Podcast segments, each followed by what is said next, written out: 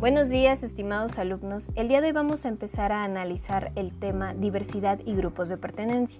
Para ello voy a leer la siguiente nota periodística.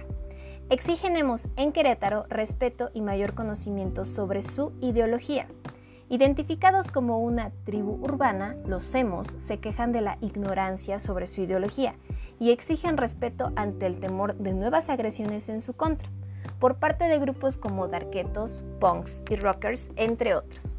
Este grupo ciudadano, que ha tomado su nombre de un apócope del adjetivo emotivos y sugiere con esta denominación una forma de expresar sus emociones, demanda un espacio en la sociedad para no ser discriminado. En entrevista, Sony, una chica de 15 años de edad y quien se declara abiertamente emo, pide que se les respete y aclara.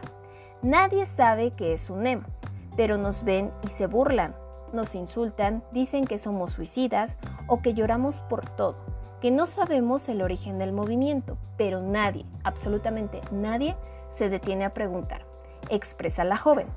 Los hemos son chicos regularmente de entre 15 y 18 años de edad, cuya ideología, señalan, es sobre todo emocional y con un peculiar estilo al vestir, donde predomina el color negro para los hombres y el rosa para las mujeres. Otra característica es el peinado que les cubre un ojo como una forma de ocultar parte de su identidad.